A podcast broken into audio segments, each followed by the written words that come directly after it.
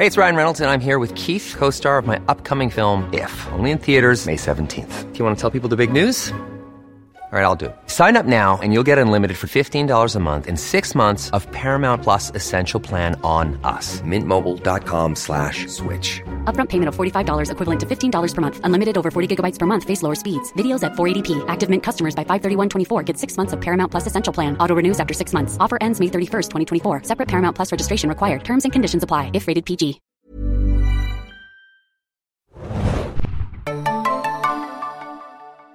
Herzlich willkommen, liebe Serienjunkies, zu einer neuen Ausgabe des Serienjunkies Podcast. Mein Name ist Hannah und heute sprechen wir über Better Call Saul. Und zwar natürlich das Finale der 607, also das Halbstaffelfinale der letzten Staffel. Mhm.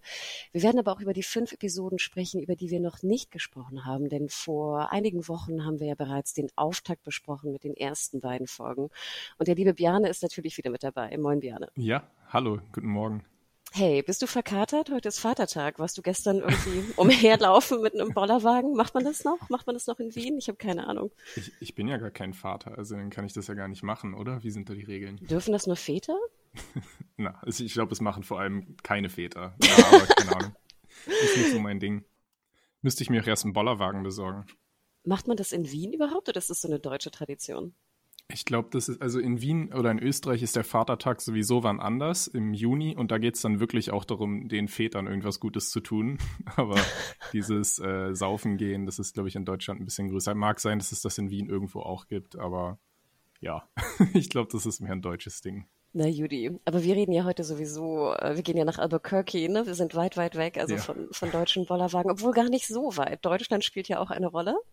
Mhm. Wie immer eigentlich bei im Breaking Bad Universum, aber da kommt CGI Deutschland. Ja. CGI Radwegen. Stimmt, ich habe auch lange hingestarrt und dachte, irgendwas stimmt nicht, ne? Irgendwas, irgendwas ist hier off. Aber da werden wir drüber sprechen. Wir werden nämlich heute so ein bisschen chronologisch versuchen, uns äh, ranzuhangeln. Wie gesagt, wir haben ja fünf Episoden, werden aber natürlich den Großteil der Diskussion auf das Finale, also Halbstaffelfinale, die äh, 607, äh, vergeben. Aber da werden wir ja noch äh, hinkommen. Achtung, wie gesagt, es wird alles gespoilert aus dieser Staffel, plus mhm. Vermutungen, plus Kommentare. Und dann würde ich eigentlich sagen, wir legen los. Episode 3, die Nacho-Folge. Ja. Puh. Wie fandest du es, als es dann losging mit Nacho in Mexiko? Ja, also diese gesamte Verfolgungsjagd hatte sich in meinen Augen erstmal ein bisschen gezogen. Da haben wir auch im Auftakt drüber gesprochen, die ersten zwei Folgen. Und dann hat es sich auch so lange gezogen, muss ich ehrlich sagen. Also Nacho hat es echt erstaunlich gut geschafft, diesen beiden Salamanca-Zwillingen dort zu entkommen, dass ich irgendwie doch noch wieder die Hoffnung hatte, dass es vielleicht überleben könnte, was ja so unwahrscheinlich war, weil alles hat gegen ihn gesprochen. Er hatte gar keine Verbündeten mehr. Und dann, als man dann doch gemerkt hat, spätestens nach dem Anruf bei seinem Vater war, glaube ich, klar, okay, der Charakter, der hat sich gerade aus der Serie verabschiedet. Da war es dann irgendwie fast wie so, also das war dann so ganz komisch, weil es so ruhig war, weil er selber dann auch so ruhig diesem seinem Tod entgegengegangen ist und das irgendwie fast sogar würdevoll selbst entschieden alles umsetzen konnte. Also ich finde, es war ein sehr, sehr äh, angemessenes Finale für diesen super starken Charakter. Das ist ja eine der Figuren so neben Kim und auch Lalo, ähm, die ganz frisch in das Universum reinkamen und die, glaube ich, auch auf Augenhöhe mitspielen können mit den ganzen Breaking Bad Größen. Deshalb war ich eigentlich ziemlich zufrieden mit diesem Abschluss. Wie ging es dir da? Also erstmal vielleicht nochmal die Szene, wo er seinen Vater anruft, ne? Äh, Michael ja. Lando. Ich, also da kamen mir auch die Tränen. Ich fand, das ja. war brillant das ist so gespielt. stark gespielt. Ja. Äh, auch äh, weiterhin Nacho, auch ein schöner Dude. Durfte ja noch mal oben ohne rumlaufen. Gott sei Dank. Der ist ganz schön gepumpt, finde ich. Ich finde, das sieht man ihm gar nicht so sehr an. Ähm, ja. So ein kleiner äh, Mal am Rande gesagt. Ich war sehr, sehr traurig, dass es so natürlich enden musste. Ja. Aber ich dachte dann auch wieder an unseren Podcast, dass er halt auch, sag ich mal, sich jetzt umbringt, finde ich, macht auch durchaus Sinn, weil ich, wie gesagt, da auch nicht also jeder andere Ausweg, den es nicht gegeben hätte, wäre, glaube ich, hm. schlechter gewesen. Ja, ich finde auch, ich weiß nicht, wie, wie, wie äh, bibelfest bist du, weil ich habe ja da sehr viel Jesus rein interpretiert in meiner, in meiner Review. Bist du da mit mitgegangen oder fandst du das ich, ein bisschen weit Ich bin leider gar nicht bibelfest, deswegen habe ich das nur kurz gelesen bei dir, aber ich glaube, wenn ich sagen darf, ich habe dann auch so ein bisschen rübergelesen, weil ich das, ich glaube, du hattest so einen ja. Jesus-Vergleich, ne? Und oder mit dem ja, Vater und so, wie war das nochmal? Parallelen. Ja, ja, genau, einfach Also, er wird ja erst getauft in dieser Jauche. in den Sünden reingewaschen mit Jauche. Und dann geht's immer so weiter. Und dann äh, hat er noch sein letztes Abendmahl mit Mike zusammen. Und dann geht er quasi zu seiner Kreuzigung und stirbt für die Sünden aller. Ja, okay, spätestens da macht's dann nicht mehr so viel Sinn. ich bin auch nicht so bibelfest, um ehrlich zu sein. Aber ich fand einfach, weil das alles so, also äh, Nacho wurde durch seinen Abgang einfach nochmal auf so ein neues Level der Souveränität gehoben. Also das fand ich einfach sehr erhaben, wie er dem Ganzen entgegengeschritten ist. Das fand ich gar nicht so. Ich weiß nicht, Wirklich ich fand, es war so fast so traurig und es war so ein so eine Flucht und alles war so so unsinnig irgendwie und er ist da so reingerutscht und ich weiß nicht, mir tat das, ich hatte, ich finde, das hatte überhaupt nichts erfahr, äh, weißt du, Erhabenes. Ich finde, es hatte was sehr Ja. Tristes und ja, Unsinn. Also warum das Ganze? Ich meine, so gesehen natürlich schon ist es total sinnlos, in so einem Drogenkrieg äh, zu sterben. Aber einfach weil wir diesen Charakter jetzt ja, ich meine, Nacho war theoretisch, glaube ich, seit der ersten Folge auf der Abschussliste, weil er eben im Breaking Bad keine Rolle gespielt hat, außer dass er mal erwähnt wurde. Deshalb, weiß ich nicht, hat sich das dann irgendwie schon so abgezeichnet und das hatte irgendwie dann auch so eine Ruhe, was die, was das Schicksal des Charakters angeht. Ich fand auch, wenn du es jetzt mit, mit der Bibel vergleichst, meinst du, meinst du mit Taufe Jauche oder diese, diesen, diese Ölgeschichte, wo er, sa- wo Ja, er ja. taucht? Also ich habe ja, ich dachte auch erst, dass es so eine Art Ölcontainer wäre, aber dann hat mich jemand in den Kommentaren belehrt, dass es äh, Jauche ist und ich sei ein, ein dummes Stadtkind, was keine Ahnung hat. Äh, jetzt Ach, weiß ich aber gar nicht mehr. Meinst du, es war Öl oder Jauche? Ich dachte, Vielleicht also, müssen uns nochmal Experten schreiben, Expertinnen. also ich fragte mich natürlich auch, warum so jetzt so ein Öltanker da irgendwie in einem Feld steht. Ne? Machte für mich irgendwie auch jetzt wenig Sinn. Jauche würde da, glaube ich, mehr Sinn machen. Aber ich fand, es war so dick. Ich weiß ja nicht, ob Jauche mit der Zeit dann irgendwie so dick und schwarz wird. Haben wir noch unsere Kartei mit Feuerinnen und, und Ach, Öl? shit. äh, Ja, aber schreibt uns dann nochmal gerne, was das genau war. Ähm, Schade, dass es noch kein olfaktorisches Fernsehen gibt, sonst wüssten wir es auch. Ja, aber, na gut, aber ob er jetzt mit Öl oder Jauche getauft wird, ne, ist ja eigentlich auch äh, egal. Das Abendmahl war natürlich auch nur so ein kleines Mahl, ne? So ein ganz simples, ne? Ja. Hm. Na gut, und dann das natürlich selbst umbringen ist natürlich auch was anderes, ne? Als gekreuzigt, obwohl er wurde ja im übertragenen Sinne wirklich gekreuzigt, ne? Ja. Obwohl ich fand auch stark, dass er nochmal so eigentlich seine Meinung ja auch nochmal losballert, ne? An alle. Ja, genau. Das war wirklich total befriedigend einfach mal, weil, also ich habe immer so eine Aversion, Gangstern beim Coolsein zuzuschauen. Also ich habe auch echt Schwierigkeiten, mir so Mafia-Filme und so anzuschauen, weil ich mir immer denke, so cool ihr tut, ihr seid Verbrecher und das dürft ihr nicht. Also irgendwie der kleine, äh, das Gutbürgerliche in mir, das rebelliert da so richtig gegen dieses Illegale. Und ich finde das so schön, wenn diesen Leuten dann auch mal die Meinung gesagt wird und jetzt in dem Fall auch von einem von ihnen selbst. Und ja, also das war irgendwie sehr befriedigend, mal so eine Abrechnung zu sehen, was ja bei Breaking Bad auch eher selten ist. Und eine Szene noch in dem Finale, also der, der Onkel Hector, wie er dann da erstens mit seinem Rollstuhl in die Wüste getragen wird. Ähm, ja, und dann wirklich auch dieser, diese letzte Szene, wo er dann noch so ein bisschen seine Rache sich rausnehmen kann. Das war für mich einer der schockierendsten Anblicke vielleicht auch in dieser Staffel, einfach diesen alten Mann zu sehen, der nicht mal mehr reden kann, aber dann da noch hier diese Schüsse in, in Nachos toten Körper rein, reinjagt. Das war schon ein, ja, ein krankes Bild irgendwie. Hm, stimmt. Puh, aber ich muss auch sagen, also ich fand, das war, du hattest recht, die Verfolgung war ein bisschen lang vielleicht, ne? Ähm, ich fand, das war aber, ich sehe das immer so ein bisschen als Abschiedsfolge für Nacho und eben Michael Mando, weißt du? Und dafür, finde ich, hat sie alles gegeben, er hat alles gegeben und sie war in dem Sinne dann als Abschiedsfolge, fand ich sehr, sehr gelungen. Ja, stimmt. Also der Charakter hätte auch nicht, also hätte nicht weniger verdient gehabt, das stimmt. Das hätte man ihm nicht wegnehmen können. Genau. Dann kommen wir zur vierten Episode. Ich habe sie genannt äh, die Kim-Episode, denn Ray Seahorn hat ja auch ähm, Regie geführt. Und als ich das im Vorspann sah, dachte ich, ist doch das erste Mal, oder? Oder hat sie schon mal? Das war das erste Mal für sie, genau.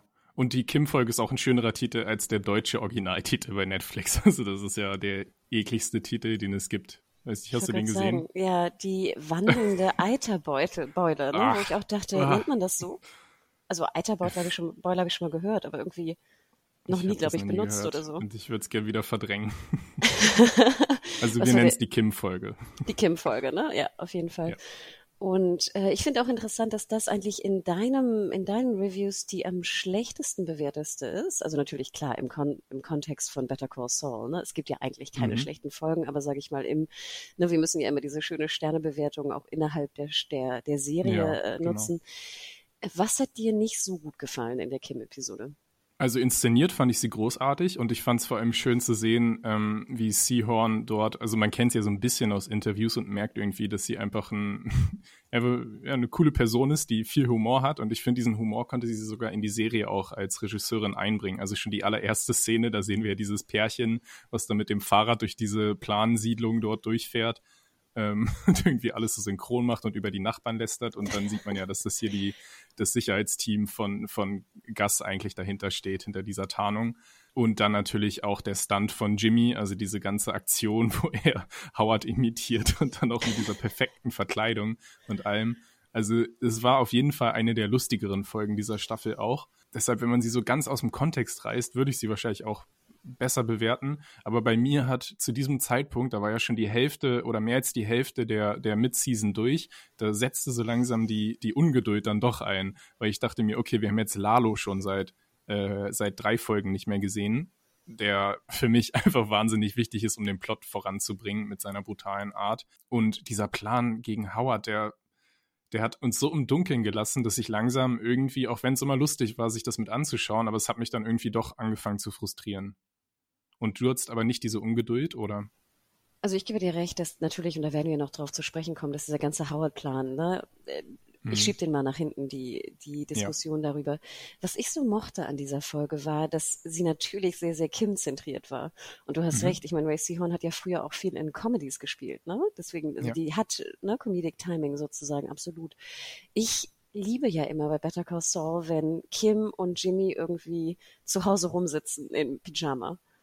Ich weiß mhm. auch nicht warum. Ich finde, das sind unheimlich, und ich finde weiterhin, dass so die Chemie zwischen den beiden nicht so hundert, also das ist ja kein sehr leidenschaftliches Paar oder so, ne? Ich habe immer das ja, Gefühl, die sitzen stimmt. eigentlich nur da, trinken Bier, rauchen eine und dann werden sie irgendwie, keine Ahnung, angeturnt, wenn sie irgendwie einen, einen Prank machen, ne? Also, aber das finde ich gerade irgendwie so sympathisch und ich mag ja. einfach gerne diese, die beiden zusammen, keine Ahnung. Und ich finde, in dieser ja. Folge hatte man ja auch viel zusammen und ich liebte auch diese, die, die Szenen, wo, ich glaube, es fängt so an, wo dann diese Überwachung auch so ein bisschen eine Rolle spielt, ne? Und sie dann auch so über die Straße zu den Dudes läuft, ne? Und irgendwie, mhm. ich weiß nicht, sagt, was macht ihr hier und sowas. Und dann stellt sich ja auch, dass es die, die Mike-Leute sind. Ja. Ich weiß auch nicht, irgendwie war das für mich nach dem, nach der Nacho-Folge die perfekte Ruhefolge sozusagen. Mhm. Ich muss aber auch gestehen, dass ich die beiden Folgen zusammen gesehen habe. Also ich habe eine Woche gewartet ja, und dann verstehe. beide Folgen mhm. zusammen gesehen und da war es das beste Package zwischen Action und dann Ruhe. Ah, das ist interessant, wie man genau auch die Kombination dann der Folgen, wie sie dann auch der Eindruck verändern kann. Ja. Total. Und dann, ich mochte auch dieses Ende, ne? Dann finden sie ja das Büro und gehen so zusammen weg. Mhm. Also einfach, ich glaube, als Schipper einfach von Kim und Jimmy war das für mich natürlich die perfekte Episode. Aber ich gebe dir recht, ja. es war so ein bisschen, man, man stagnierte so ein bisschen, ne? Die Füße waren so auf einer Stelle, ne? Ja, genau. Obwohl ich jetzt gerade, wenn du das sagst mit Mike, ist mir jetzt gerade auch wieder eingefallen, da ist ja auch die Szene, wo das allererste Mal Kim und Mike aufeinandertreffen, was ja auch mm. total unwirklich ist, wenn man das dann sieht, weil diese Figuren, das ist ja, als ob die in zwei verschiedenen Serien zu sehen sind. Also gut, Jimmy darf die beiden treffen, aber die beiden dürfen sicher nicht treffen. Stimmt. Und einfach weil das so unerwartet kam, war das für mich wahrscheinlich auch eine der, der allerstärksten äh, Szenen dieser gesamten Halbstaffel. Einfach weil, also ich nehme an, für dich sind das auch so die zwei Lieblingsfiguren mit und die dann zusammenzusehen und vor allem, also diese, wenn so ein alter, alter Haudegen wie Mike äh, einem jüngeren Menschen Anerkennung gibt, dann ist es, das wiegt einfach so viel, weil dieser Mann hat so viel gesehen und einfach zu spüren, was für einen großen Respekt der vor Kim hat, das tat so gut, weil sie das auch verdient hat, weil sie ja wirklich auch total tough und schlau und all das ist. Und die Anerkennung von ihm, also das, weiß nicht, das fand ich eine totale Genugtuung, diese Szene der beiden. Ich fand das auch eine, also ich gebe dir recht, das war so ein Moment, du hast recht, das ist wie zwei Serien, ne? Also zwei Seriencharaktere, ja. die aufeinander stoßen, obwohl die ja beide in derselben Serie spielen. Aber das war echt geil. Ich fand aber auch sehr schön, was die Charakterzeichnung angeht von Kim, dass sie sich hier erinnerte, dass er der Dude an der Schranke war. Ja, stimmt, ja. Und das finde ich immer interessant, ja. sozusagen, wenn Leute auch respektvoll natürlich mit jetzt Leuten an der Schranke oder Pförtnern oder so umgehen. Mhm. Ich finde, es ist manchmal doch immer sehr strange, wenn ich das miterlebe, wie puppig manche Leute mit solchen Menschen auch umgehen. Und das Stimmt, fand ich eigentlich ganz schön ja. für die Charakterzeichnung, dass sie sich sogar noch an ihn erinnerte. Ja, stimmt. Also in dem Sinne, ich, ich hätte mehr Punkte gegeben. Aber ich glaube, ja, rückblickend, das war rückblickend wird man wahrscheinlich eh nochmal viel verschieben. Also wenn man dann jetzt auch, gut, das Finale besprechen wir noch, aber wenn man dann eben auch sieht, wo alles hinführt, äh, dass sich vielleicht die Ungeduld dann irgendwann doch auszahlt, dann schaut man wahrscheinlich beim Rewatch auch nochmal ganz anders wieder drauf. Nee, aber ich, wie gesagt, ich glaube, bei mir hing es vor allem auch in diesem Doppelpack ne, zusammen. Mhm. Also ich glaube, das war für ja. mich auch die, die perfekte Kombo einfach in dem Falle. Und dann haben wir ja die fünfte Episode, die anfing mit dieser schönen äh, Zollstock-Geschichte, nenne ich es mal. Ich hoffe, es war ein Zollstock oder irgendein Messgerät, whatever. Ja, sowas. und diesem wilden deutschen Lied dazu. Ne? Ich, ich war schon so, wow, was geht denn hier ab? Ähm, und ich liebe deine, ne, deine Jungs. Ja, ich glaube, wir müssen einfach über, über Deutschland reden und wie das rübergebracht wurde. Ich muss ganz ehrlich sagen, ich habe noch nie in meinem Leben so eine Kneipe gesehen in Deutschland. ja, stimmt, das war mehr so ein amerikanische wieder. Und ganz ehrlich, ich habe auch noch nie eine Frau gesehen, die eine Frauenzeitschrift oder irgendeine Zeitschrift an der Bar liest. Alleine. Also, nein. Da also, habe ich jetzt gar nicht so drüber nachgedacht, du hast recht, das ist, passt eigentlich gar nicht. Ich war nämlich so von diesem, von diesem Quizautomaten und der Rudi Völler, äh, von der, ich war nicht, Rudi Völler war ja nicht die Antwort. An die äh, Breme. An, An die, die Breme, Breme, genau. Das hat mich total überzeugt, dass das in Deutschland sein muss. Also das hat mir gereicht. Ja, ich dachte, ich fand ganz witzig, wenn man For All Mankind gesehen hat, weiß man natürlich auch, wer die erste Frau im Weltall war. Aber ja, also ich fand, ich fand es ganz cool, dass darauf zurückbezogen wurde. Ne? Wir sind also bei Margarete, ne, der Witwe in, in Deutschland. Ich fand, ich fand sie toll. Ich habe gar nicht geschaut, wer sie spielt. Und ich hatte die ganze Zeit natürlich Angst um sie. Ähm, auch Lalo natürlich einfach wahnsinnig, wahnsinnig mhm. charmant. Ne? Ich war kurzzeitig ja, so, dachte ich so, oh Gott, lass ihn doch mit rein. Und dann dachte ich so, nein, nein, es ist Lalo. also, aber dann dachte ich mir so, hey, vielleicht besser, ne? Vielleicht findet ihr dann auch sofort, also am Abend das, was ihr sucht. Aber ich, mhm. ich, ich fand, es war eine, eine interessante Folge, aber natürlich, ich glaube, wir als Deutsche haben da natürlich mehr Kritik dran, weil wir einfach wissen, wie Deutschland aussieht, so ein bisschen. Ja, es ist, also einerseits sind es Kleinigkeiten, andererseits hat auch ein Leser, ich habe leider jetzt gerade den Namen nicht rausgesucht, gut darauf hingewiesen, dass Breaking Bad oder Better Call Saul halt Serien sind, wo die Kleinigkeiten bis ins letzte Detail stimmen und deshalb ist es irgendwie dann doch ein bisschen weiß ich nicht, einfach enttäuschend, dass sie da nicht mal recherchiert haben, in welche Richtung ein Radweg in Deutschland führt und keine Ahnung, dieses, ich weiß gar nicht mehr, welche Stadt das sein sollte, ob das München sein sollte, aber das war ja auch diese ganze Skyline im Hintergrund, das sah ja alles so unecht aus. Ähm, ja, Weißt du, welche Stadt das sein sollte? Oh Gott, nein, weiß ich. Für mich auf, auf jeden Fall war es nicht Norddeutschland. Das ja, das habe ich, hab ich auch erkannt. Ähm, das, ich finde es halt auch so ein bisschen schade, weil ich immer denke, man kann doch im Netz schon genug Videos und ja. Bilder sehen aus Deutschland, weißt ja. du? Also ich denke auch, wäre es wirklich so anstrengend, da jetzt irgendeine Straße zu nehmen, die ähnlich aussieht? Ich fand mhm. das Haus ganz cool, dass es so ein bisschen so ein, so ein mhm. Architektenhaus war. Ich finde, das passte sehr gut zu, zu, zu Werner. Ja. Hm. Aber es war trotzdem auch ein bisschen zu modern, fand ich fast, für sie da jetzt mit dem, mit dem Tor und sehr, es sah sehr ungewöhnlich hm. aus, sage ich mal so, in der deutschen Vorstadt Pampa. Aber ja. ja. du hast natürlich recht, ne? Ich glaube, wir, wir setzen einfach Breaking Bad und Better Call Saul auf so einen hohen, ist ein hoher Standard, ne? Und dann hm. war es natürlich auch schade, dass jetzt in der Bar nicht jeder gutes Deutsch sprach, ne? Hm. Ja. Hm. ja, also die Schauspielerin von Margarete, die ist wohl auch äh, Ungarin. Ich habe jetzt leider auch den Namen nicht äh, parat. Aber das sind, glaube ich, ja auch wieder so Sachen, genau. Das ist dann für einen Deutschen irgendwie ein bisschen komisch, wenn sie, vor allem diese eine Szene, wo sie ihm auch noch ein deutsches Wort richtig aussprechen ja. beibringen, irgendwie Tunnelbau oder so, und sie sagt es aber selber nicht ganz richtig, das ist irgendwie schon ein bisschen komisch. Aber ja, das ist, damit kommt man schon klar. Genau, also deswegen, ich kann, ich kann darüber irgendwie hinwegsehen. Was ich ein bisschen, sage ich mal, simpel fand, war, dass, dass dann irgendwie die Adresse auf diesem Zollstock-Ding dann irgendwie auf der Rückseite stand und so. Ich fand, das war mhm. sehr, sehr simpel, wenn man sich überlegt, ja. dass sozusagen auch ähm, das alles durchsucht wurde und sowas. Also ich, ja. ich fand, es holperte so ein bisschen, aber ich, ich kann damit leben irgendwie. Ich bin nur froh, dass, wie heißt der, Bärchen, Bärchen passiert ist. Weil das war wirklich, also da war die Serie besonders gemein, dass sie hier diesen Psychopathen Lalo, der ja jeder Fliege was zu Leide tun würde, in einen Raum packen mit diesem wunderschönen, süßen kleinen Hund äh, und uns dann fürchten lassen, was mit dem passiert. Aber es ist ja zum Glück alles gut gegangen. Das war ein Dackel oder so, ne? Oder?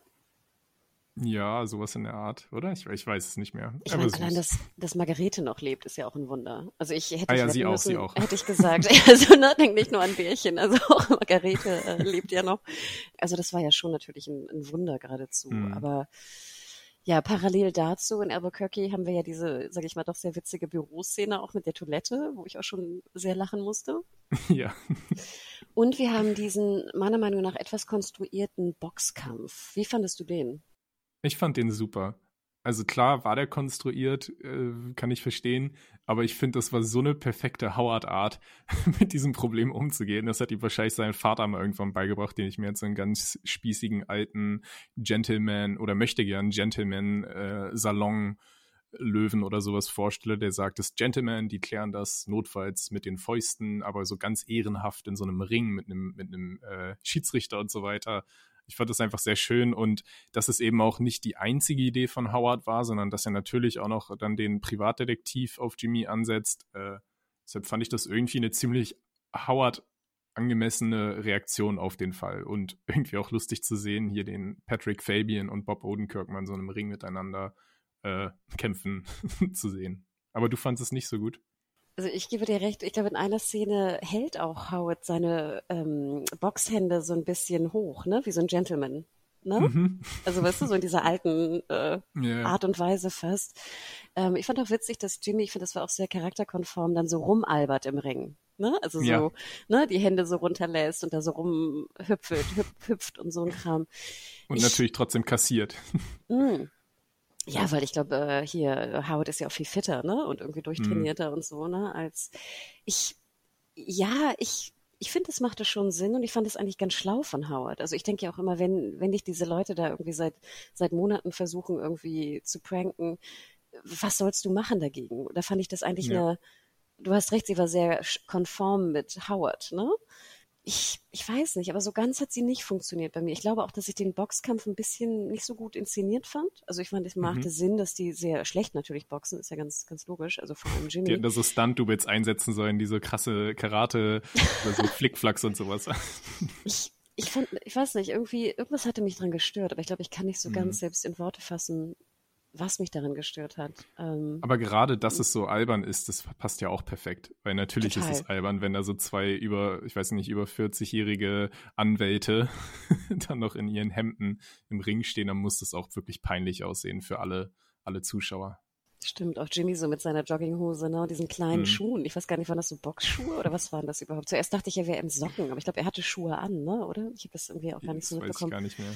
Nein, also für den, für den Amüsement-Faktor ne, war das natürlich extrem, äh, extrem witzig. Und ich fand auch wirklich interessant, das mit dem ähm, Detektiv. Also ich habe mit keiner, in hm. keiner Sekunde daran gedacht, dass das jetzt irgendwie ein, ein Doppelagent ist, sozusagen. Ich auch nicht. Hast du es dann verstanden, jetzt springe ich ein bisschen in die, äh, in die Zukunft, als Jimmy eben Francesca, seine Sekretärin oder Assistentin, fragt, ob sie dort anrufen kann? Hast du dann eins und eins zusammengezählt? Weil ich längst auch noch nicht. Also das hatte ich immer noch nicht verstanden, dass er den Detektiven eingeschleust hat. Moment, sie ruft doch an bei Sandpiper, ne? Oder beim, beim Anwaltsbüro wegen dem Einwahlen, Einwählen? Meinst du den Anruf meinst ah, du nicht, ne? Ja, okay, ich glaube, ich doch, den meinte ich. Ich glaube, ich habe es verwechselt. Ich dachte, dort hätte sie in, bei HHM angerufen, um äh, die Nummer zu ändern von dem Detektivbüro. Okay, nee, dann war es mein Fehler. Nee, ja. ich glaube, die Nummeränderung war sozusagen offscreen, meine ich. Okay, verstehe, ja. Ähm, ich glaube, das haben sie Ja gut, dann konnte man es gar nicht zusammenzählen. Und ich glaube, aber wenn ich es richtig verstanden habe, war der Detektiv in diesem kleinen schwarzen Buch von dem Wett oder das kann ah, doch sein, glaube ich. Das könnte sein, ja. Jendikowski heißt der, das finde ich einen tollen Namen für einen Detektiv. der kriegt dann das nächste Spin-off, Better Call Jendikowski. der sah auch so schön, so detektivschmierig, unauffällig aus, finde ich. Ja, ja, total. Genau, und das und die Toilette natürlich im Büro und sowieso auch Francesca. Ich liebe Francesca, wenn sie ja, immer da so, ne, diese, diese Einrichtung und diese, diese Art, also es ist einfach auch super ja. brillant, ne, gecastet und passend. Das habe ich mir auch aufgeschrieben. Ich habe so ein bisschen, also erstens habe ich seit unserem Podcast einen Better Call Saul Rewatch gemacht, weil ich oh. das mit den. Kettlemans einfach nicht verkraften konnte, dass ich gar keine Ahnung mehr hatte. Also die waren gleich in der allerersten Folge und auch damals großartig. Und dann habe ich nochmal so ein paar äh, Schlüsselepisoden aus Breaking Bad gesehen, unter anderem natürlich den allerersten Auftritt von Saul. Und das war so merkwürdig zu sehen, wie er dort mit Francesca, die ist ja dort in der Serie auch schon dabei, umgeht. Da haben die nämlich am Ende des Tages bei Breaking Bad Feierabend und er ruft ihr noch so einen ganz ekligen, sexistischen Spruch hinterher von wegen, kann ich nicht mit dir mitkommen und so und stell dich nicht so an und keine Ahnung. Und das, ich sehe das einfach nicht. Die haben jetzt noch sechs Folgen Zeit, uns zu zeigen, wie Jimmy so wird. Und Niemals. Also er war jetzt schon ein bisschen gemein zu Francesca, dass er sie da unter Druck gesetzt hat und gesagt hat, hier wisch das auf und so. Aber ja, längst noch nicht dieses Sexistische und so. Also weiß ich nicht, da haben sie, glaube ich, echt noch was Großes zu überbrücken. War das vor Publikum oder alleine mit den beiden? Das war, das war alleine. Da sind die oh. beiden aus dem Büro rausgekommen. oh. Oh ja. Gott. Jetzt will ich, glaube ich, gar keinen Rewatch mehr machen. Nee, lieber nicht. Breaking Bad müssen wir jetzt aus unserem Gedächtnis streichen, wenn wir Saul lieben wollen oder Jimmy.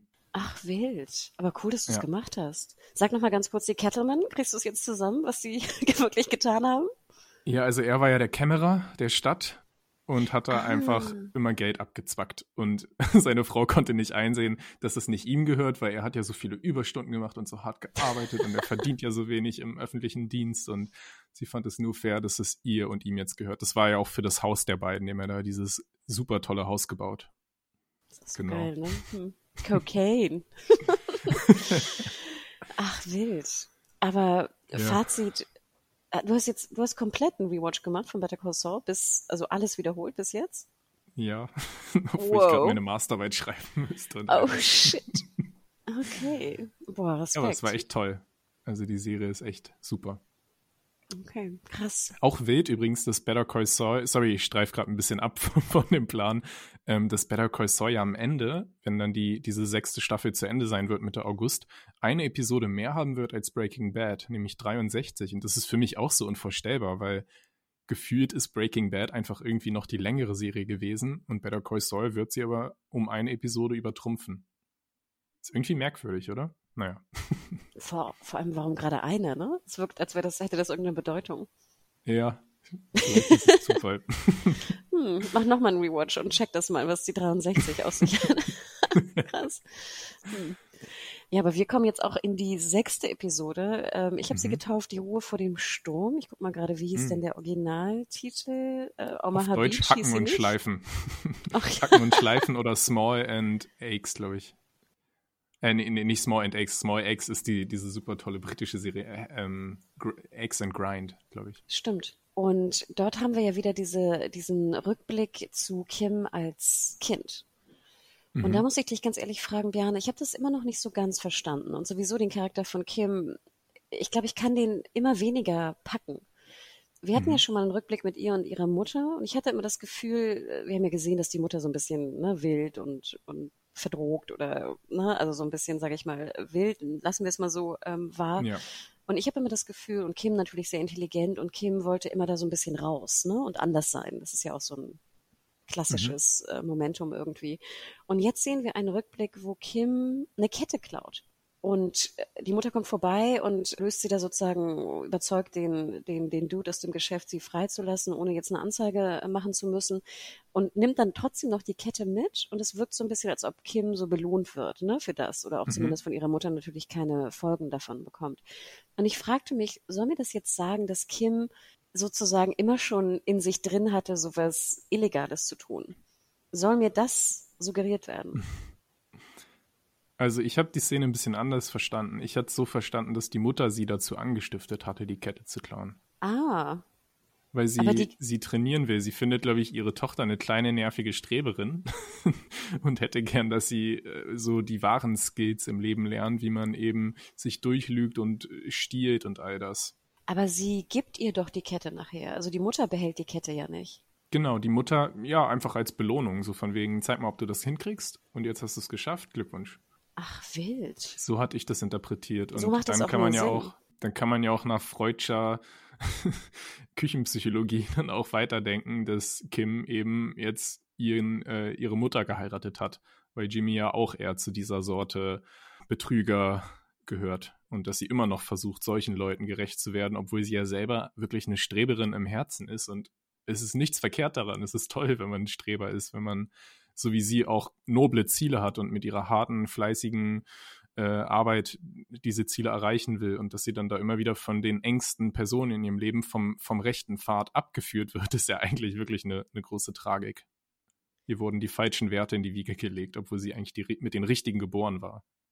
Obwohl, was mir dann noch so ein bisschen holpert, ist, dass sie ja eigentlich jetzt in den letzten Folgen Jimmy immer anstiftet dazu. Sie ist ja die treibende Kraft. Das stimmt. Das hat sich so ein bisschen gedreht, ne? Und das verstehe ich auch nicht so wirklich. Also ich finde, das passt einfach nicht so richtig zum Charakter. Weil alles, was du gerade gesagt hast, würde Sinn machen, ne? wenn sie das mhm. nicht immer pusht in den letzten. Natürlich kann man jetzt wahrscheinlich auch psychologisch irgendwie argumentieren, dass sie das irgendwie braucht, ne? wenn sie schon mhm. ihre Mutter geheiratet hat, dass sie auch, wie gesagt, Jimmy eigentlich nur liebt, wenn er so der, der Dieb oder der, der illegale Dude ist. Ja. Aber trotzdem, es, es holpert so ein bisschen. Und ich ja. finde auch, es macht schon Sinn, weil das sie, also Klein Kim war ja immer so leicht mucksch, ne? Also sie, es wirkte wirklich so, als ob sie die Kette nicht stehlen wollte. Mhm. Aber dann hätte ich es irgendwie logischer gefunden im Verständnis, wenn die Mutter die Kette genommen hätte und irgendwie noch gesagt hätte, danke oder sowas. Ja, stimmt, wenn sie dann doch für sich selber äh, die ge gebraucht hätte, ne? Ja, ja weil Kim sieht überhaupt nicht aus, als ob sie diese mhm. Kette überhaupt haben will für 35 ja. Dollar. Weißt ja, du, da denke ich immer so, wofür das Ganze? Ja. Hm.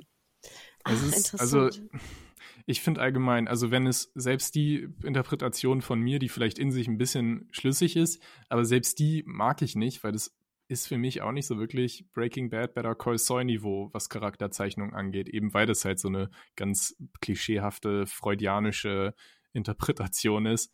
Und ich weiß nicht, so ein Schlüsselereignis mit einer, mit einem Kettendiebstahl und dann mit dieser Beziehung zu der Mutter, das finde ich, das ist alles so unsubtil, dass ich das irgendwie dem Charakter Kim, der vielleicht sogar der stärkste in dieser Serie ist, nicht angemessen finde. Es holpert halt, ne? Hm, irgendwie hm, in, meinem, genau. in meinem Kopf, wenn ich sie versuche zu, zu greifen, den Charakter.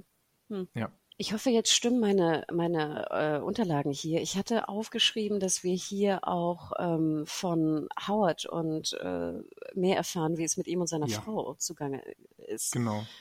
Und da muss ich sagen, ich hätte gern mehr von den beiden gesehen. Oder war es doch die Folge davor? Jetzt bin ich mir gerade auch nicht sicher. Ähm, also ich habe es hier ja, bei Episode 6 geschrieben, ne? Okay, Packen wir es jetzt einfach ja. mal hier rein. Aber ja, also genau, erzähl mal, was, was dir daran so gefallen hat.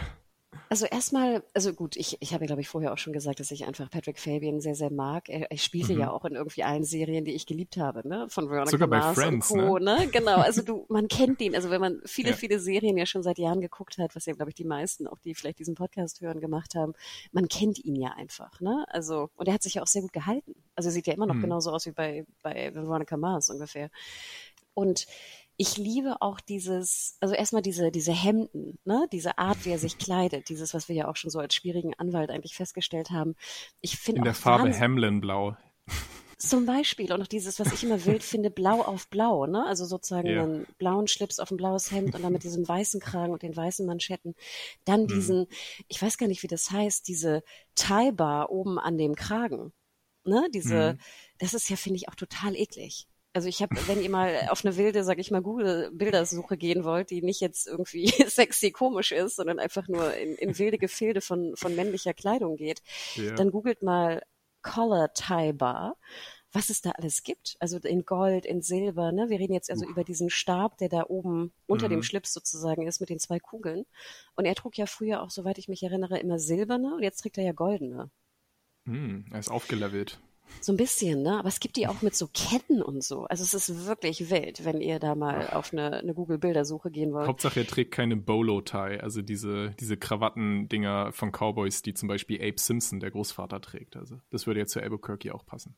Stimmt, obwohl das jetzt ja bei Frauen auch wieder so ein bisschen in ist. Ich finde es eigentlich ganz wirklich? hübsch bei Frauen. Also du meinst dieses, ja. was so ein bisschen so eine Schleife ist mit, ne, mit Bändern, ja, ne? Ja, mhm. Also nicht dieses, was so ein Band ist, wo du dann so nicht so, wo so zwei Lederbänder runterhängen, sondern Doch, dieses das meinte bisschen. Ich. Ach so, nee, genau ich, ich rede jetzt gerade von diesen Schleifen, okay. weißt du? Also ich weiß nicht, wie die heißen.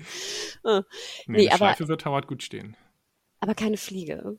Naja, aber ich fand es nee, auch nee. schon so niedlich, wie er da aufsteht in seinem, sag ich mal, Gästebett, mhm. ne, wo seine Hemden da aufdrapiert sind, ne, diese, diese Ordentlichkeit. Ich hab, ja. neige manchmal auch so ein bisschen leider dazu, dieses, dass alles an seinem Platz sehr ordentlich sein muss ich konnte das so nachvollziehen, auch die, die Fürsorglichkeit und, und Präzision, wie er den Cappuccino oder was auch immer das ist für seine Frau ja. und dann die, ne, den Spill dann noch wegwischt. Peace-Zeichen, ja. Ach, Gott, es war so niedlich. Und wir hatten ja schon ja. vorher beim Psychologen gehört, dass er da, ne, immer noch im, im Gästehaus ist und ich, ich weiß nicht, ich hätte gerne mehr von den beiden erfahren, auch von ihr. Ja, ja.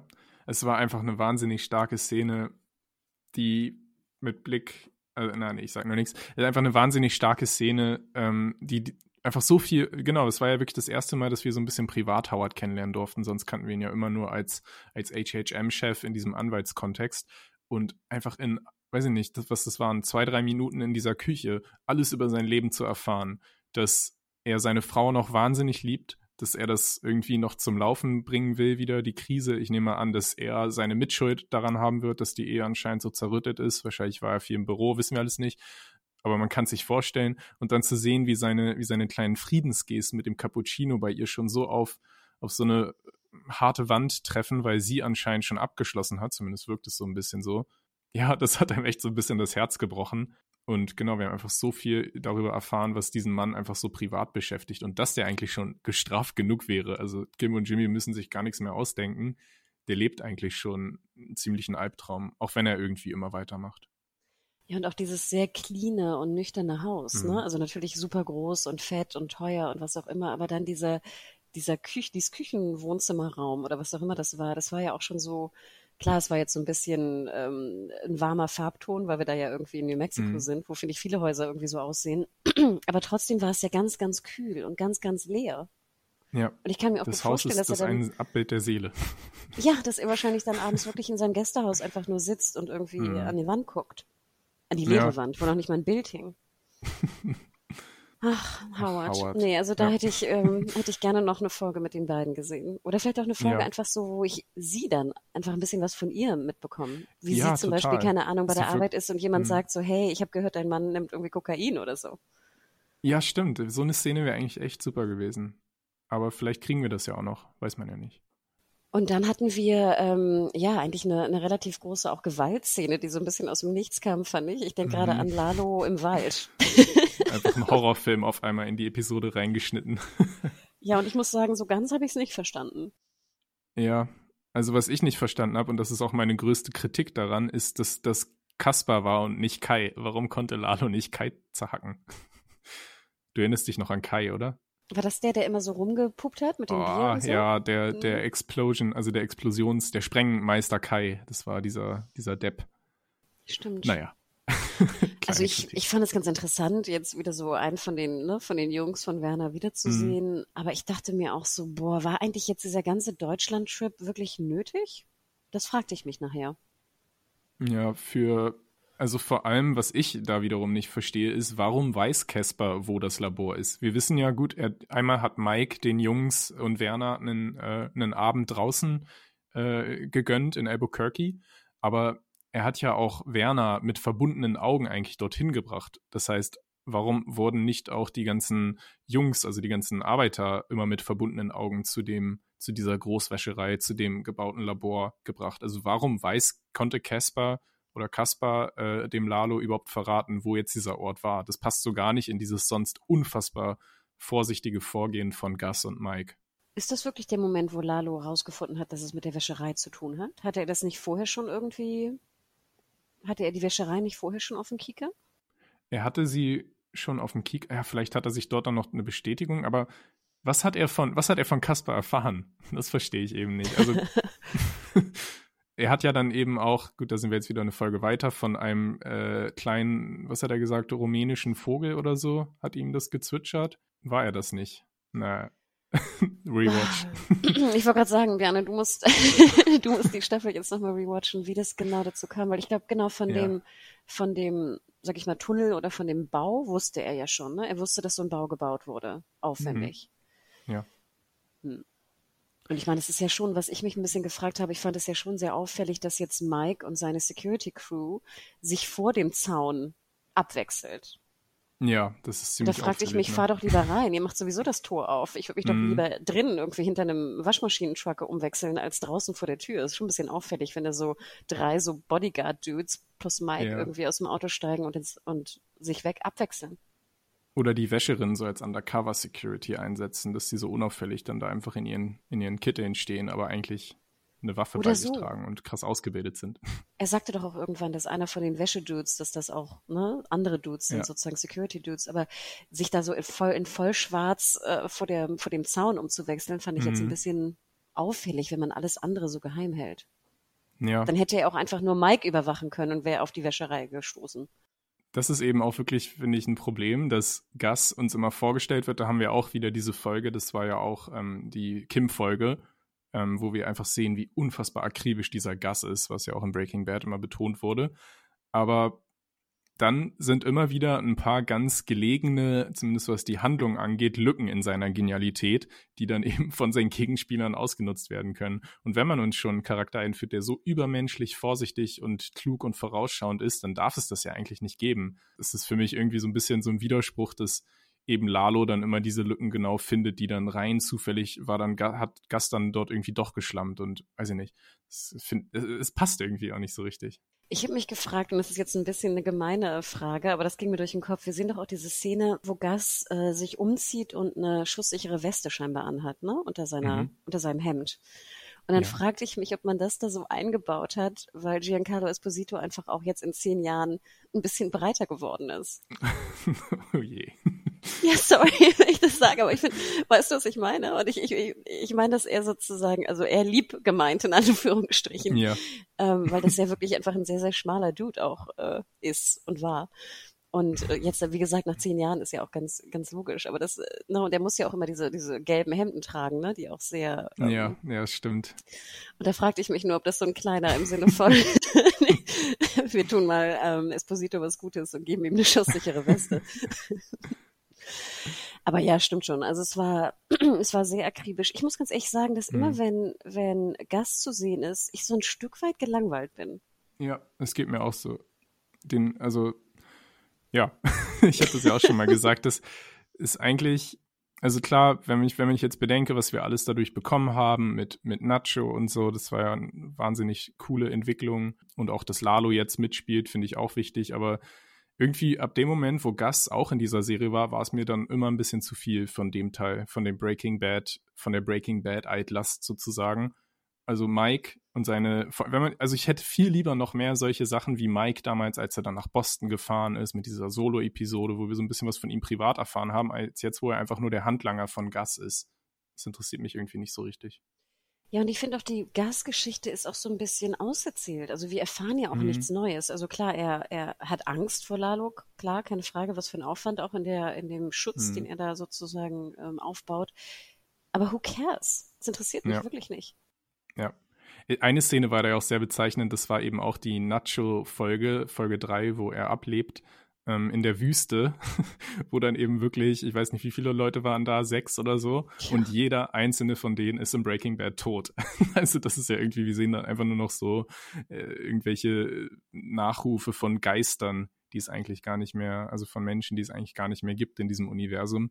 Das ist ja irgendwie auch schon dann vielleicht ein bisschen witzlos. Stimmt. Was ich dann auch sehr wild fand in der Folge war, dann gehen ja ähm, Kim und Jimmy sozusagen ähm, picknicken, nennen wir es mal so, oder ähm, ja, machen einen kleinen Ausflug, was sie ja auch mhm. selten genug machen, und setzen sich dann vor das Hamlin-Büro und ja, sagen auch Omaha vorher, ne, Beach. ne? Genau, Omaha Beach. Und ich dachte nochmal so, hä, musste ich es auch nochmal googeln, okay, hier, ne, Landung in der Normandie.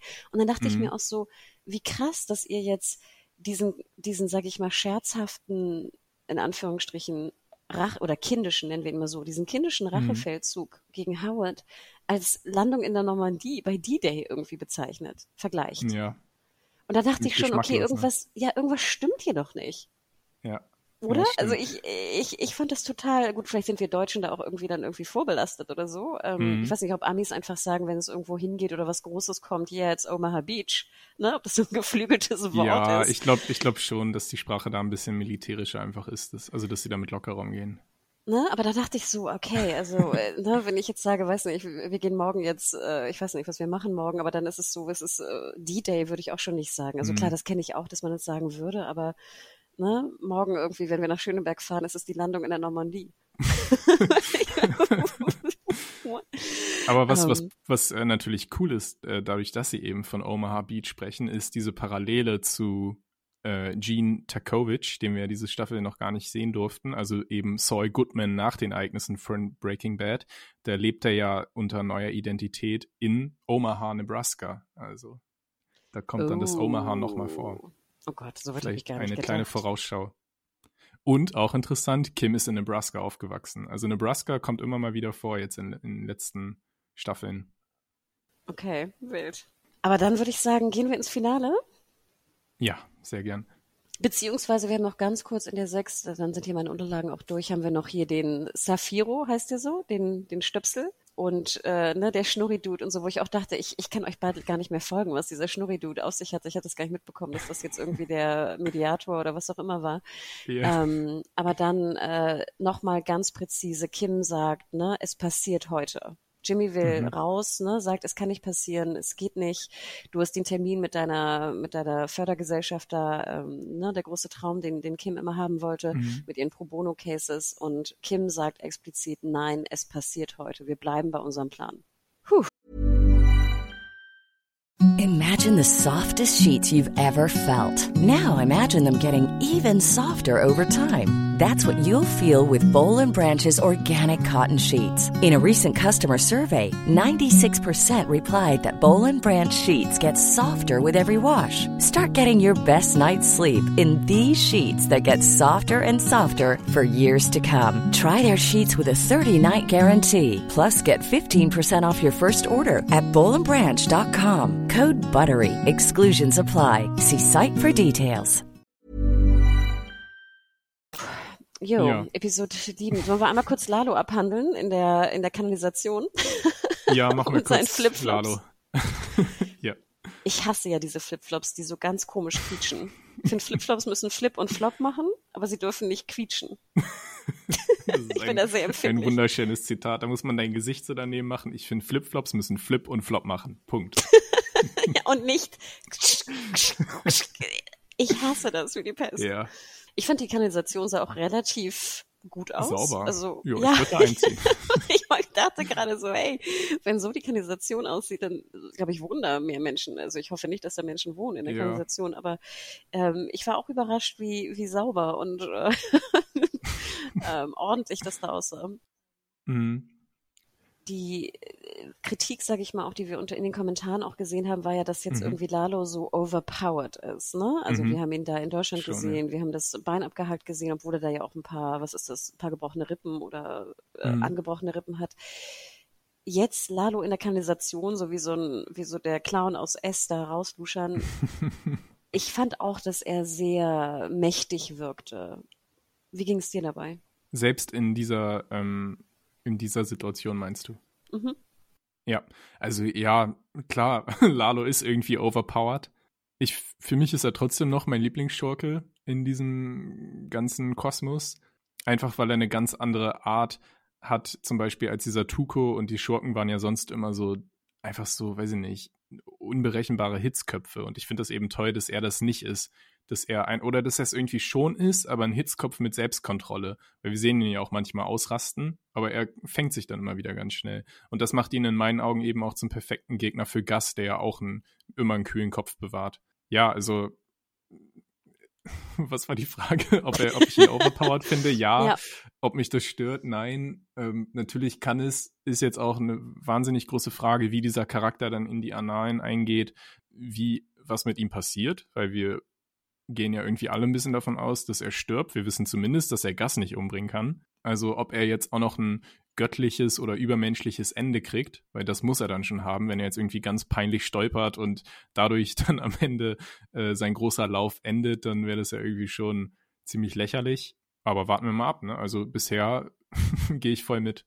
Geht mir ähnlich. Ich gucke ihn einfach auch so gerne an, ne? Weil er ja. so dieses diese, diese Mischung aus super charmant und auch ist ja auch mhm. ein, ein, gut aussehender Dude und dann diese, dieses intelligente Böse dahinter, ne? Diese Mischung ja. passt einfach sehr gut. Und du hast recht, die alten anderen Bösewichte waren auch immer sehr extrem böse.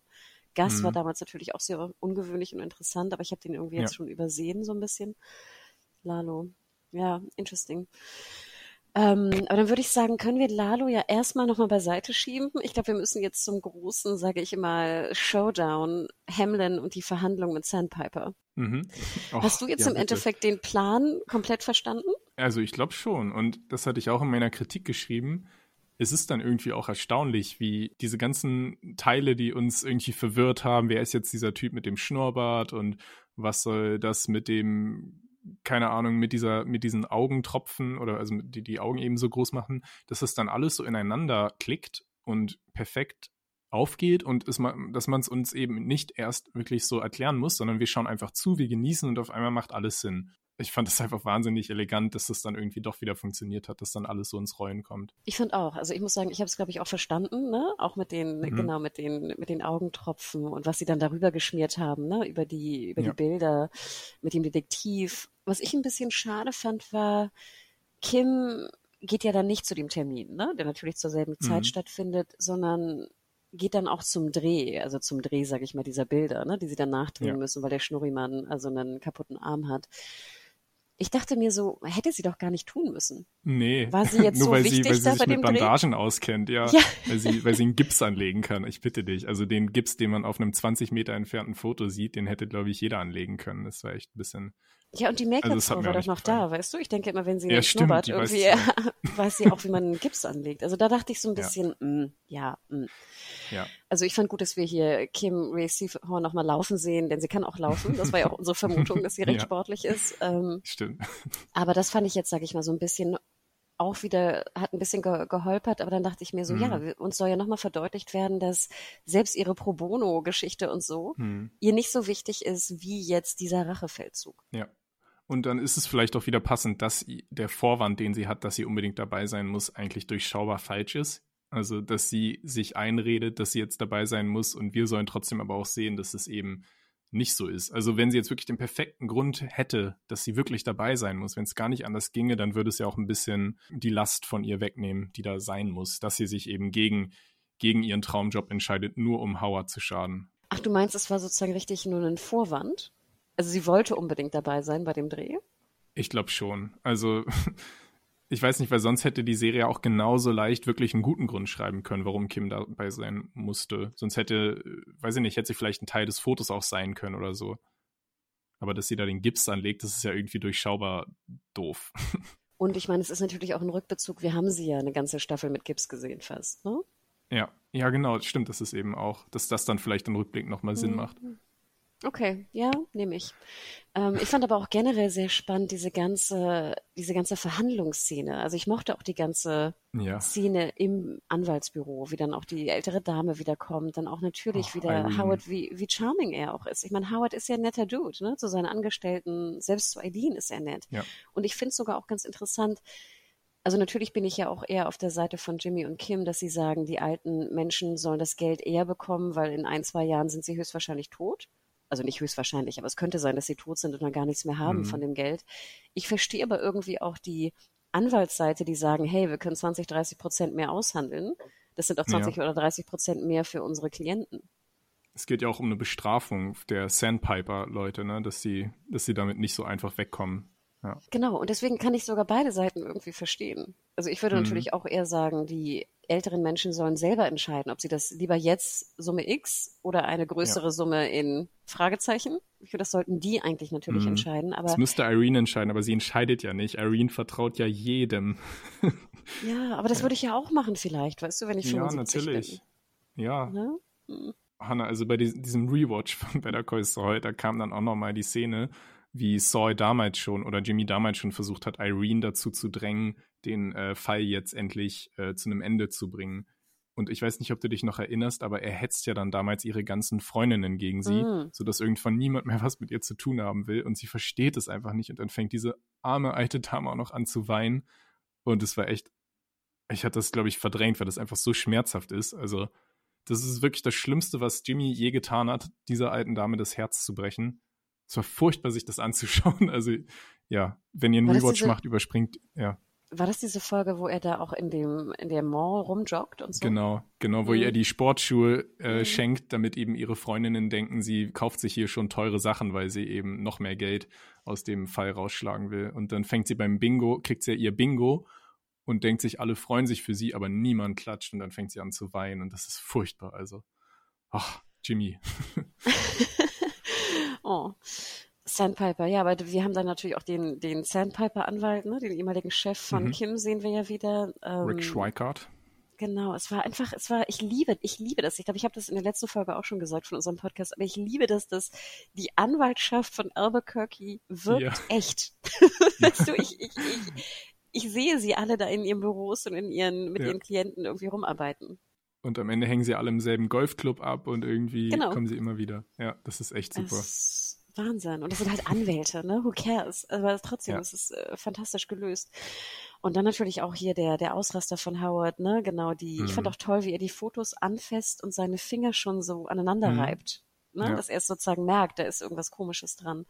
Ja. ja, und dann natürlich der große, wie es dann eskaliert. Ähm, aber ich kam auch nicht drum herum, dass ich immer dachte, warum? Warum das Ganze? Armer Howard. Ja, nee, also da muss ich ehrlich sagen, in der Szene war, war mir alles egal. Das, ich habe, glaube ich, in diesem Jahr noch bei keiner anderen Serie so gelacht wie in dem Moment, vor allem, weil eben auch noch dieser Casimiro, dieser Mediator, dieser Ex-Richter, diesen wunderbaren gezwirbelten Schnurrbart hat und dann da steht und sich von Howard anschreien lässt und gar nicht weiß, worum es geht. Und also ich war wirklich komplett fertig, als Howard dann rausstürmt und am Ende Irene die anderen Anwälte fragt, ob solche Meetings immer so laufen.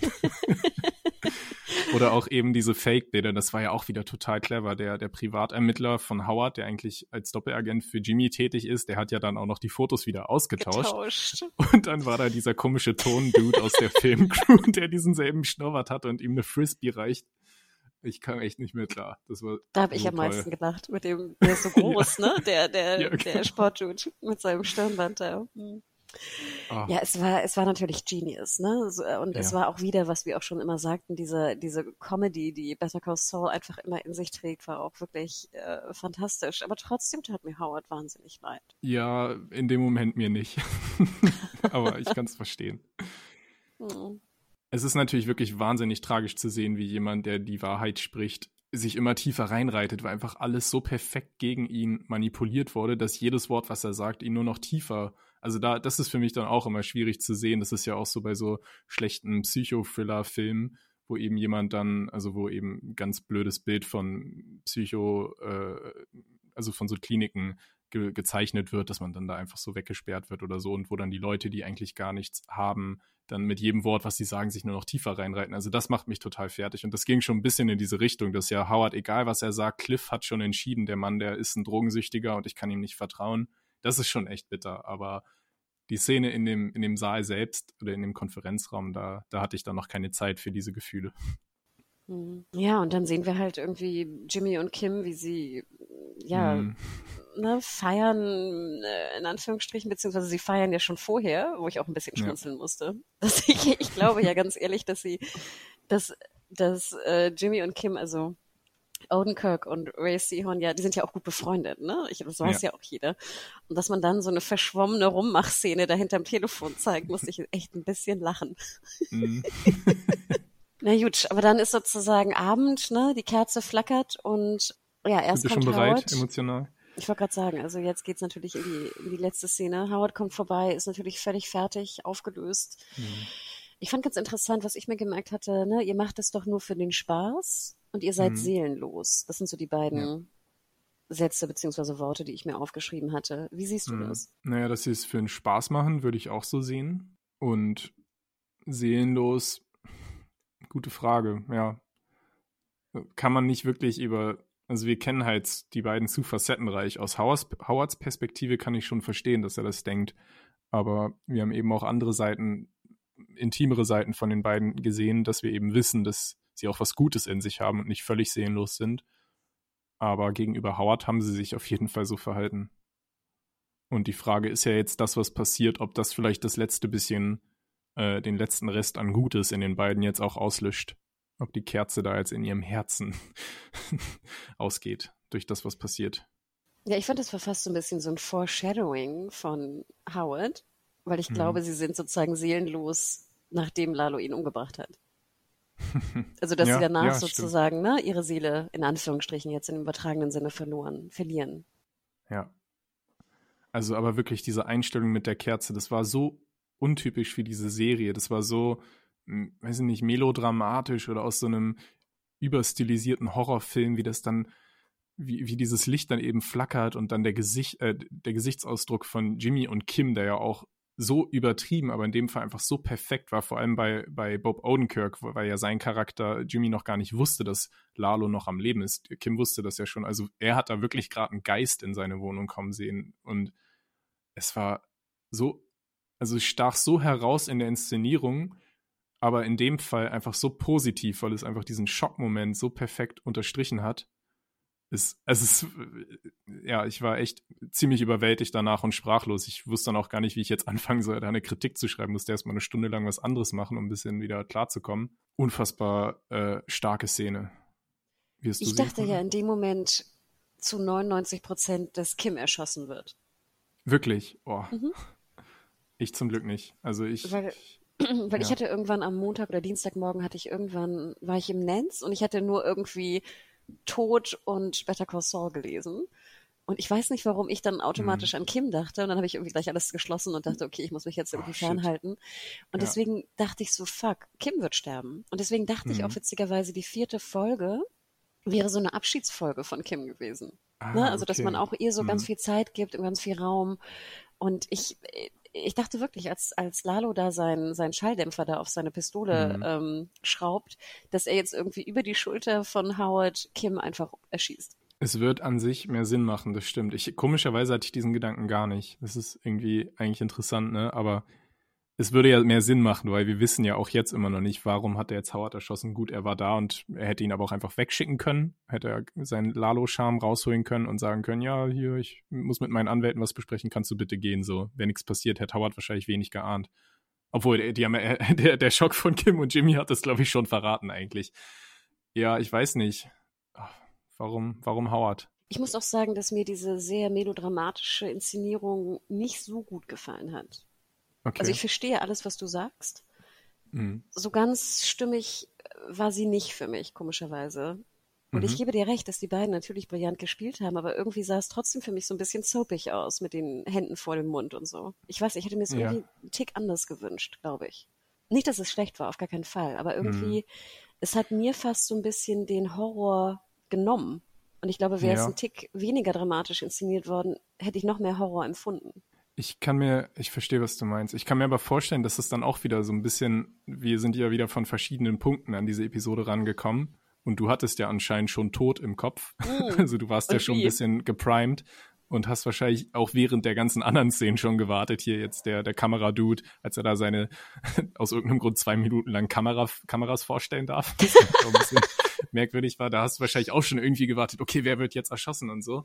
Und ich war ja komplett in diesem Comedy-Modus und hatte das so gar nicht im Hinterkopf, dass das jetzt kommen könnte, weil Lalo war ja auch ganz woanders und deshalb hat es einfach so gepasst, dass dieser komische stilistische Bruch eben auch mit dem Bruch dieser ganzen Comedy-Atmosphäre da zusammenkommt. Und du hast wahrscheinlich die ganze Zeit darauf gewartet und dann wirkt es vielleicht ein bisschen ähm, ja, tollpatschig oder ich weiß nicht.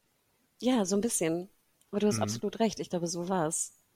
Der Kameradude. Ich liebte das, wenn dann so die, die Studentin da so sagt, aber wir dürfen doch die guten Kameras benutzen und so. Nein, nur Auteurs dürfen das. Ja. Stimmt, auch wieder, ne? Die, die Uni- und Filmszene wirkt auch sehr echt in Albuquerque. Mm. ja, puh. Ja, aber also wie nah ging dir jetzt der Tod von Howard? Ich weiß ja, dass du Patrick Fabian magst, aber der Charakter Howard also wie sehr hat dir, hat dir das jetzt wehgetan, den so sterben zu sehen? Also ich glaube, dass ich dann weiterhin dachte, so, oh Gott, ne, Howard ist jetzt tot. Äh, ich kam nicht umhin, mich trotzdem noch zu fragen, warum das Ganze, warum dieser, dieser mhm. Rachefeldzug an Howard. Und das ist auch das, was was ich so ein bisschen schade finde, wenn ich jetzt die Staffel oder diese sieben Folgen kritisieren müsste, natürlich ist immer noch Better Call Saul eine der besten Serien da draußen, ne? keine Frage.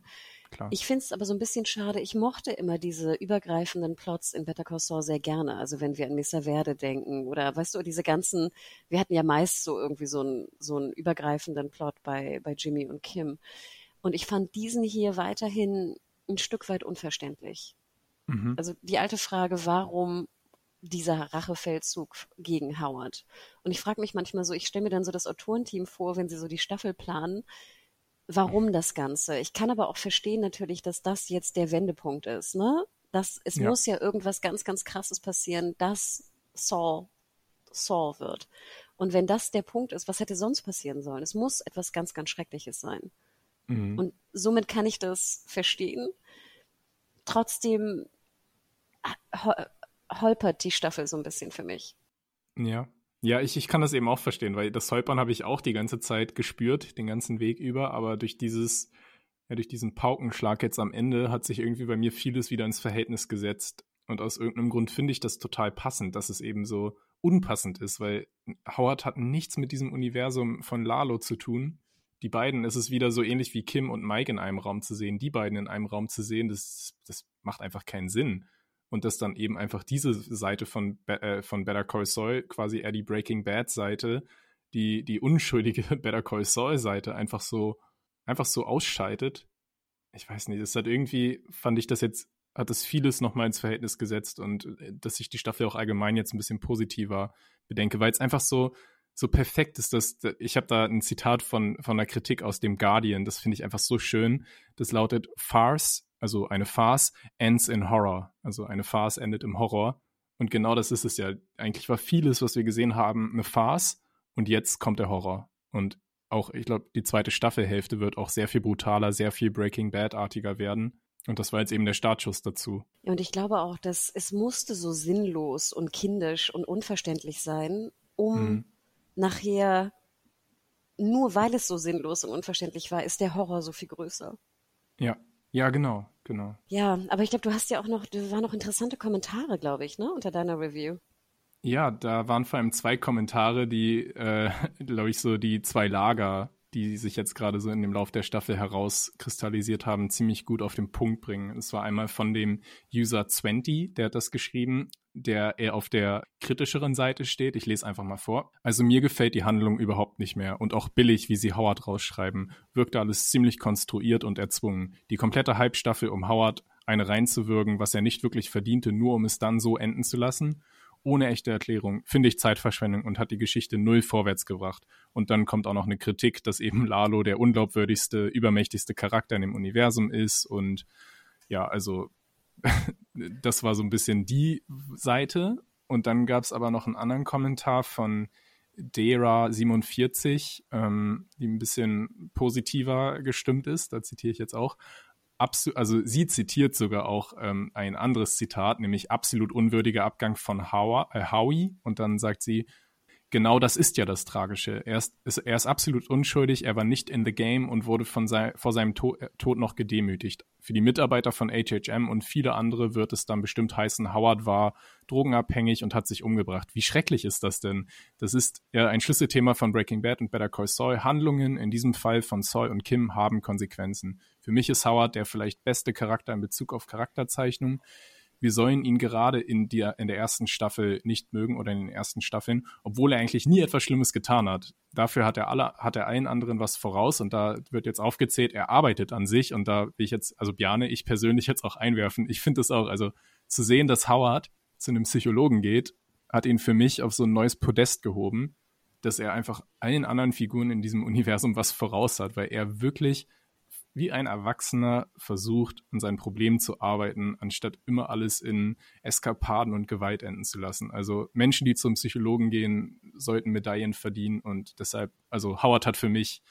da echt ja auch ganz schön gepunktet mit dieser Szene. Zweiter Punkt, der dann aufgezählt wird von Dera 47, er geht auf Jimmy zu und versucht seine Beziehung zu ihm zu verbessern. Er gibt sein Privatvermögen auf, um seine Firma und deren Mitarbeiter zu retten. Und er ist eben auch nicht so herablassend, wie viele denken. Das sieht man ja auch in der Folge, ähm, wo er diesem Assistenten, der da die Dosen fallen lässt, eben jetzt nicht einfach nur, dass er den cholerisch anschreit oder so, sondern total respektvoll mit ihm umgeht, ihm irgendwie noch einen guten Ratschlag mitgibt fürs Leben und so.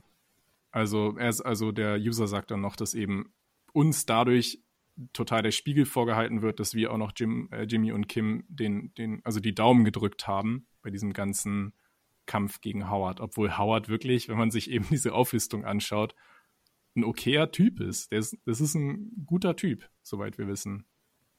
Der hat es nicht verdient. Er oder sie hat natürlich auch recht, ne? Er hat eigentlich alles richtig gemacht, ne? Er ist ja wirklich auch auf Jimmy zugegangen. Er hätte ja jetzt ja. auch einen wilden Rachefeldzug gegen Jimmy starten können. Und gut, wir wissen nicht genau, was der Detektiv da eigentlich, wenn es ein echter Detektiv gewesen wäre, rausgefunden hätte.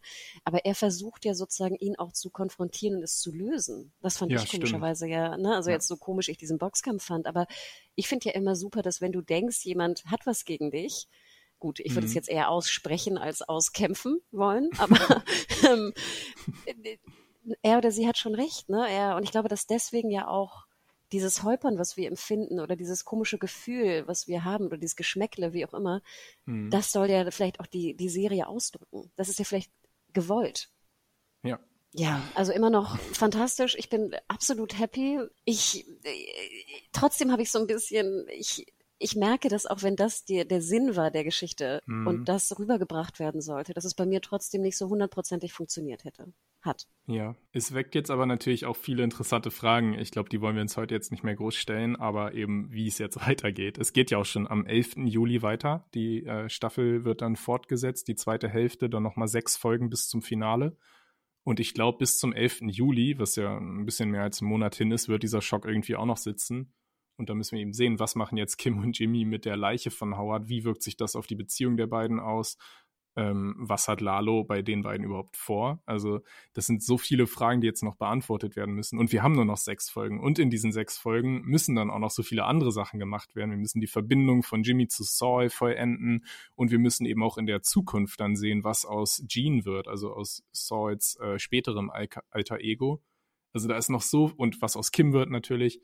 Ähm, da ist noch so viel auf dem Teller und wir haben nur noch sechs Folgen. Das macht mir ein bisschen, ein bisschen Angst. Aber andererseits, wenn ich jetzt eins gelernt habe aus dieser Halbstaffel wieder, die Macherinnen von Breaking Bad und Better Call Saul, selbst wenn die manchmal ein bisschen, ich, ich sehe das irgendwie wie so eine Schildkröte so. Die setzen sich so ganz langsam und gemächlich in Bewegung, sodass man dann vielleicht als Zuschauerin auch mal ungeduldig werden kann und sich denken kann, wie wollt ihr das jetzt noch alles schaffen? Ihr müsst mal ein bisschen schneller werden. Aber irgendwie kommen die dann trotzdem immer ins Ziel, ganz gemütlich. Und also ich bin trotzdem zuversichtlich, äh, zuversichtlich, dass sie das alles hinkriegen, aber es wird auf jeden Fall zeitlich ganz schön eng, finde ich, noch sechs Folgen alles abzuschließen. Glaubst du denn, dass jetzt die sechs Folgen sehr, sehr düster und dunkel werden? Ich kann es mir nicht anders vorstellen, weil eben der Tod von Howard jetzt einen Schatten über alles werfen wird, oder? Und die große Frage, denkst du, Kim wird sterben? Ich denke nicht. Also ich glaube einfach, weil das von Anfang an, von der ersten Staffel, wo wir, wo das Publikum Kim natürlich auf Anhieb geliebt hat, weil das schon immer irgendwie so die große Angst von allen ist, die so oft geäußert wurde, auch dass Kim nicht sterben soll, glaube ich, wollen die MacherInnen das auch nicht machen, weil das einfach so offensichtlich ist, weil jeder ein bisschen damit rechnet. Ich nehme an, dass sie überleben wird und dann wird es interessant sein, ob sie vielleicht sogar nochmal auf Jean, also auf den Schwarz-Weiß-Saul treffen kann. Mhm. Wie gesagt, sie kommt aus Nebraska und er ist jetzt in Nebraska. Also sie ist ja dort aufgewachsen. Das fand ich ganz interessant, dass wir den Schwarz-Weiß-Saw gar nicht mehr gesehen haben jetzt. Ne? Du hast recht, das ja, muss jetzt alles stimmt. in die sechs Folgen gepackt werden. Und es hätte hier ja gut vielleicht irgendwo noch reingepasst. Rechnest du damit, dass sie sterben könnte? Ach, ich sehe das so ein bisschen wie du. Eigentlich muss sie mhm. sterben, aber es wäre zu einfach, weil jeder davon ausgeht. ne? Und ich glaube ja, genau. auch eher, also wenn ich wetten müsste, würde ich wetten, dass das Team, das Autoren, AutorInnen-Team eher sagt, wir müssen eine bessere, ne, eine klügere Lösung finden. Ja. Ja, es wird echt interessant. Also, ob es vielleicht überhaupt ein Happy End noch geben kann, vielleicht auch. Das glaube ich nicht. Meinst du nicht? Ich glaube nämlich mhm. auch nicht, dass die zum Beispiel nochmal einfach das von Breaking Bad wiederholen wollen. Also ich glaube zum Beispiel Saul wird auch überleben oder Jimmy, weil das wäre einfach sonst zu ähnlich alles. Und ich weiß nicht, hast du den Teaser gesehen zu der zweiten Staffelhälfte? Es gab mhm. ja schon ganz kurz einen sehr vagen Teaser. Also der sagt eigentlich nichts aus. Wir sehen nur, wenn ich das sagen darf, also wie gesagt, er sagt wenig aus. Wir sehen nur die Wohnung der beiden, Kim und Jimmy, in Schwarz-Weiß.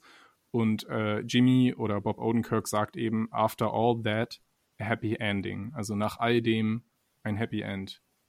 Und natürlich ist jetzt die Frage, ob das wirklich, also was wir davon halten sollen, ob es wirklich ein Happy End gibt oder ich finde die Wohnung, komischerweise, das fällt mir immer wieder auf, kurz am Rande, ich finde die ist ganz schön dunkel, immer abends. ja, stimmt. Aber sie schauen ja auch einen Film. Da muss ja ein bisschen dunkel sein. Ja, aber ich finde sie ist trotzdem wirklich sehr, sehr dunkel. Ne? Ähm, wäre das Aquarium nicht da, wäre das ungefähr so, wäre da überhaupt keine Lichtquelle gefühlt. Ähm, ja, aber spannend. Also, ja, ja, ich würde sagen, Björn, wir haben es. Ne? Also ich glaube, ja. im Endeffekt unser Urteil weiterhin eine sehr, sehr gute Staffel, ne? Oder Auftaktstaffel. Ja, es ist Halbstaffel. Aber dann schreibt uns auch gerne, genau. Schreibt uns, wie ihr das empfunden habt und vor allem, was ihr denkt. Also wird Kim sterben, ja oder nein? Und fandet ihr es eine gute Staffel oder wart ihr auch ein bisschen enttäuscht von der ganzen, von dem ganzen Howard-Plot? Ja, ja, ich kann irgendwie alle Meinungen verstehen. Also ich kann auch Zwinky ja, so ein Stück weit verstehen, weißt du? Also, ja, klar. Ich, ich weiß auch nicht, ob ich einfach zu, einfach schon zu befangen bin, weil ich die Serie liebe, dass ich dann eben auch Kritisches ignorieren will, weil ich es mir nicht kaputt machen will. Es kann ja auch alles sein. Das ist ja psychologisch so viel möglich, dass man sich auch nur die Rosinen rauspickt, um seine Meinung zu bestärken und so äh, bestätigen. Also ja, es ist total schwer, das einzuordnen. Ich hoffe, dass das, was wir heute besprochen haben, ein bisschen manchen geholfen hat. Genau, also schreibt uns da gerne an podcast.serienjunkies.de eure Meinung oder schreibt sie gerne natürlich unter den Artikel. Jane, wo kann man dir denn in den Social-Media-Kanälen noch folgen? Ihr könnt mir gerne bei Twitter schreiben äh, unter dem Handle Bojack Bockman. Ich bin Han Hannah Huge. Ähm, schreibt mir da auch gerne, was ihr so denkt oder wie ihr es empfunden habt. Und dann würde ich sagen, ja, weiterhin einen wunderbaren Vatertag, Feiertag, vielleicht der Brückentag morgen. Dann bei euch wahrscheinlich in Wien natürlich nicht, wenn ihr keinen Feiertag heute habt. Ist ähm, auch Feiertag. Himmelfahrt gibt es ja. Ach ja, stimmt ja, gibt es ja bei euch auch. Logo. Und im katholischen ne, ähm, Österreich ja wahrscheinlich umso eher. Stimmt. Also, dann weiterhin natürlich einen wunderbaren Feiertag und Brückentag.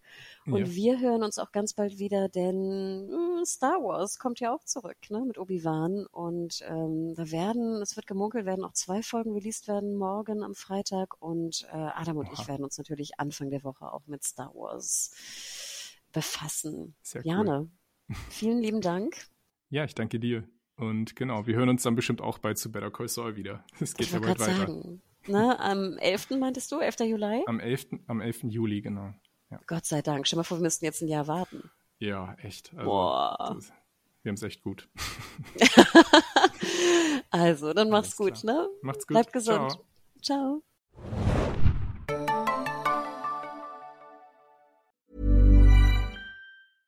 Ever catch yourself eating the same flavorless dinner three days in a row? Dreaming of something better? Well, HelloFresh is your guilt-free dream come true, baby. It's me, Kiki Palmer. Let's wake up those taste buds with hot, juicy pecan-crusted chicken or garlic butter shrimp scampi. Mm. Hello Fresh. Stop dreaming of all the delicious possibilities and dig in at HelloFresh.com. Let's get this dinner party started.